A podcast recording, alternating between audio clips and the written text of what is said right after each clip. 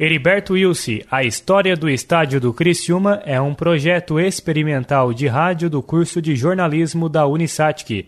Este projeto foi produzido pelos acadêmicos Marco Antônio Souza de Medeiros e Gabriel Rosa Mendes, com os trabalhos técnicos de Jean Vieira, no primeiro semestre letivo de 2022. Com capacidade para 19.225 espectadores, 53 camarotes, 32 cabines de imprensa, 5 bares, um gramado com 105 metros de comprimento por 68 de largura, 180 refletores, o estádio Heriberto Ilse, a casa do Criciúma Esporte Clube, passou por diversas adequações ao longo da história para chegar a seu tamanho atual. O estádio foi inaugurado em 1955. De lá para cá, muitas coisas mudaram. Na inauguração, as goleiras eram invertidas, a arquibancada era pequena e até o time que mandava os jogos não tinha tanta expressão estadual. A primeira grande mudança foi da posição do gramado, já que anteriormente as traves eram sentido leste-oeste. Isso dificultava a visão dos jogadores por conta do sol, por isso a mudança para o sentido norte-sul. Naquela época, início dos anos 60, mesmo que indiretamente, uma pessoa já figurava nos bastidores do clube para aquela primeira mudança. Antenor Angeloni, o homem que posteriormente viria a ser um dos maiores presidentes da história do Criciúma. Sou muito orgulhoso do Criciúma, né? Então, se tiver um estádio bom como nós temos, nós temos uma estrutura, uma das melhores do Brasil, nós uhum. temos aí, né? Com centro de treinamento e tudo, o estádio em si, Olha, é uma estrutura ótima que o Criciúma tem perante o, o futebol brasileiro, sabe? O Criciúma foi, foi empurrado assim com, ambição, com, com, conhecimento, né? Eu toquei muito aquilo ali com amor, né? Cidade e tudo. Eu sou muito patriota, né? Então era muito... me envolvia bastante para tocar o Criciúma para frente. Antenor Angeloni foi presidente por três mandatos no Criciúma. O primeiro, sem, sem grande expressão, ficou no cargo de 1963 a 1964, como protagonista em 1978, comandando o clube pela segunda vez, realizou a mudança de nome de comerciário para Criciúma Esporte Clube. Junto a isso, aumentou a capacidade do estádio, visando o aumento de torcedores. Está acontecendo em outros lugares. O pessoal estava botando o nome né? Joinville, sei lá. É. Assim eu digo, quer saber, eu vou mudar para Criciúma, vai. A ideia é que aqui tinha cinco times de futebol, seis. É. Eu digo, peraí, o comerciário nunca vai trazer ninguém. Então, trocar o nome, todo mundo vem. Foi o que aconteceu. Mudança que começou a dar certo somente em 1984, quando Criciúma deixou de ser azul passando a usar as cores amarelo, preto e branco. Mas ainda falando em nomes, você sabe por que o nome do estádio é Heriberto Wilson? De família tradicional catarinense, o ex-governador do estado de Santa Catarina dá nome a um dos principais estádios de futebol do estado, a Casa do Criciúma Esporte Clube. Que na, na verdade é, a pessoa quando passa por cargos públicos fica sempre algum legado, né? E hoje ele é muito lembrado exatamente pela, pelo, pelo nome do estádio, né? Onde é mais lembrado. É, dentre tantas obras que ele fez no estádio, no estádio de Santa Catarina, uma delas é que realmente ficou marcado e lembrado foi a do estádio, né? Esse que você ouviu é Sérgio Ilse, neto de Diliberto e segundo ele, a homenagem foi, foi realizada graças a uma comissão de pessoas que foi formada solicitando ao estado de Santa Catarina recursos do governo para as melhorias na construção do estádio Heriberto Wilson. Viajando mais à frente no tempo, em 1992, o Criciúma teria pela frente a primeira competição internacional de sua história. O Tigre estava classificado para a Copa Libertadores da América o estádio, também conhecido por majestoso por conta de sua estrutura e modernidade, passou por mais reformas. A Comebol, entidade que comanda o futebol sul-americano, exigiu a ampliação da capacidade, novos vestiários e um fosso. O presidente em exercício na época, Moacir Fernandes, estava envolvido no processo. E a exigência principal foram os vestiários, principalmente de juiz e de visitante, O fosso, o fosso foi uma necessidade em função da proteção. O nosso estádio é muito próximo ao campo, então o fosso foi uma segurança nossa. Do lado oposto da arquibancada existente, nós fizemos a arquibancada, nova arquibancada. Praticamente em termos de obra física, foi isso aí. O estádio ficou aí para. Chegamos a colocar 25 mil pessoas, 26 mil, no jogo contra o São Paulo. E foi isso aí que nós conseguimos e construímos na época. E é impossível falar da estrutura atual sem falar de Vilmar Casagrande, diretor de patrimônio do clube de 1999 a 2020, e envolvido na maioria das melhorias que aconteceram nos últimos 20 anos. Até 2006, o majestoso tinha uma parte de descoberta na lateral, no lado oposto das cadeiras sociais. Casagrande explica que toda essa obra começou ao acaso, e foi graças a um empresário da cidade. Na época eu consegui lá com o seu Jorge Zanata, aí ele foi pago 140 mil reais na época, ele, ele cobriu tudo, né? Tinha lá um, uma parte de alvenaria para fazer. Aí um dia ele estava em Porto Alegre fazendo um tratamento e nós estava jogando aí à noite. Aí ele viu e estava chovendo, ele viu a torcida na chuva lá. No outro dia ele veio para Criciúma e me chamou lá na empresa, lá na Canguru e disse que, que pediu para mim fazer um, um orçamento que ele ia fazer, ele ia doar aquilo Aí eu fiz um orçamento e ele fez tudo aquilo lá. Com isso, o estádio Heriberto Wilson se tornou o primeiro de Santa Catarina a ter sua estrutura totalmente coberta.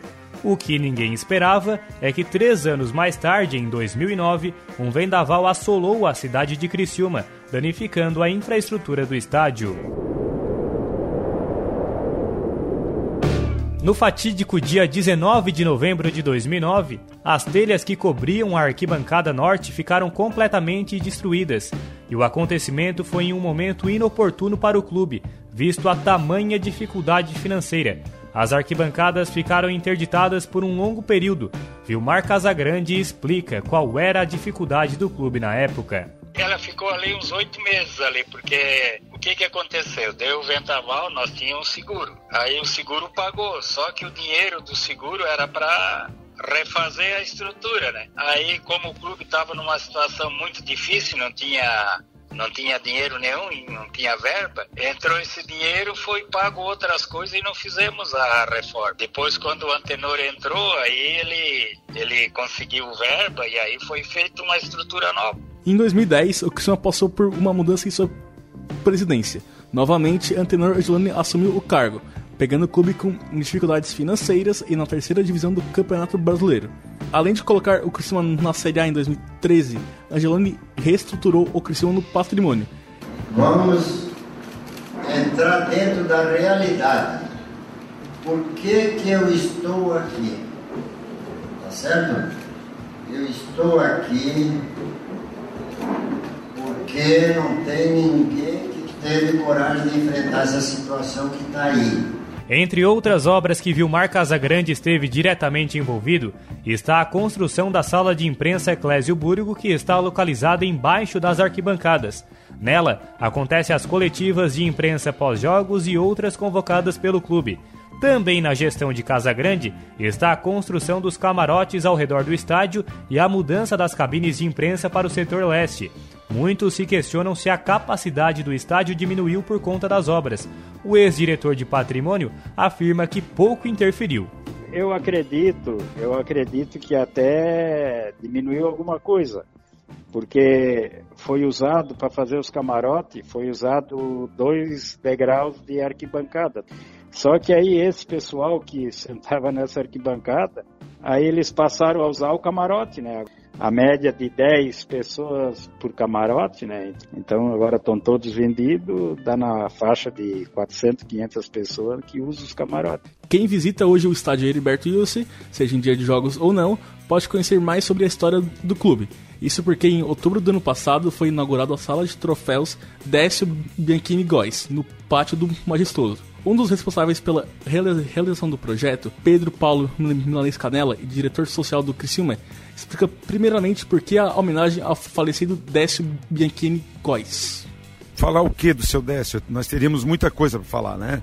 Alguns desavisados acham que foi uma parte política da, da, atual gestão. E o seu Décio foi um baluarte aqui dentro do Heriberto Wilson, né? dentro do Criciúma. Né? Essa lajota que nós estamos pisando aqui, nada mais era do que era a lajota que dava acesso para a Praia do Rincão.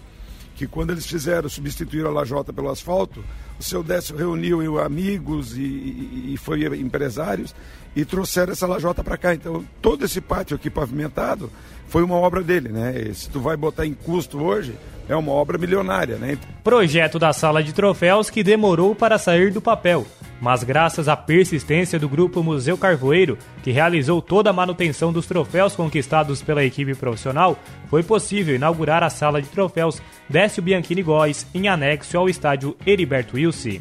É, isso era um sonho já nosso. É, em 2019, ainda na gestão do Dalfarra, a gente tentou. Né? Mas como estava aquela, aquela rejeição muito grande e tal, a gente não teve êxito, né? E o ano passado, com, com, com as coisas se encaminhando, a gente conseguiu eh, reunir um grupo forte e fomos à luta, pedir dinheiro, né? E a gente conseguiu é, resgatar pelo menos os troféus é, do, da parte profissional, né? Ainda tem muito para fazer. Nós temos ainda todos os troféus da base que nós temos que, que levantar e são quase cinco vezes mais os troféus da base, né? Então foi um trabalho muito bacana da, da, da, da revitalização da, da, sala de troféus.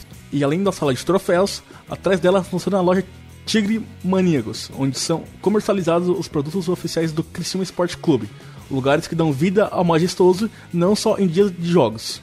Substituição no time do Criciúma. Saída de Marquinhos Gabriel com a número 10 para a entrada de Igor com a 25. No começo do documentário você ouviu essa voz. E em dias de jogos do Criciúma, ela está sempre presente nos alto-falantes do estádio Heriberto Wilson.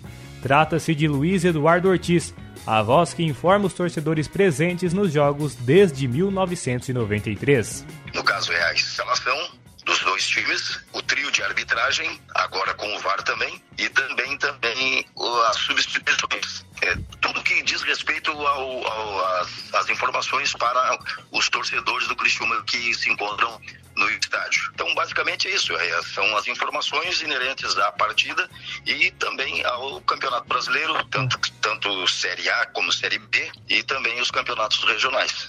O majestoso que pulsa em dias de jogos. Mas você sabe qual é o maior público da história do estádio? Foi em 1995, na final do Campeonato Catarinense daquela temporada. O Tigre recebeu a Chapecoense no dia 6 de agosto de 95. Venceu por 1 a 0 e foi campeão para, para um público de 31.123 espectadores. O torcedor Pedro Paulo Minanes Canela estava presente e relembra o, o momento. Mas foi muito bacana, porque eu nunca vi tanta gente, né? Era gente no telhado, era gente por tudo, né? E foi muito bacana, né? Foi, o Chapecoense sempre teve jogos bons, né? E foi uma, uma lembrança muito boa daquele campeonato. Ficar na arquibancada, eu sempre fui da arquibancada, né? Teve um período da minha vida que a família, por causa dos meus pais, a gente vinha pra cadeira, mas eu sempre gostei de sentar, botar a bunda no concreto, né? Apoio,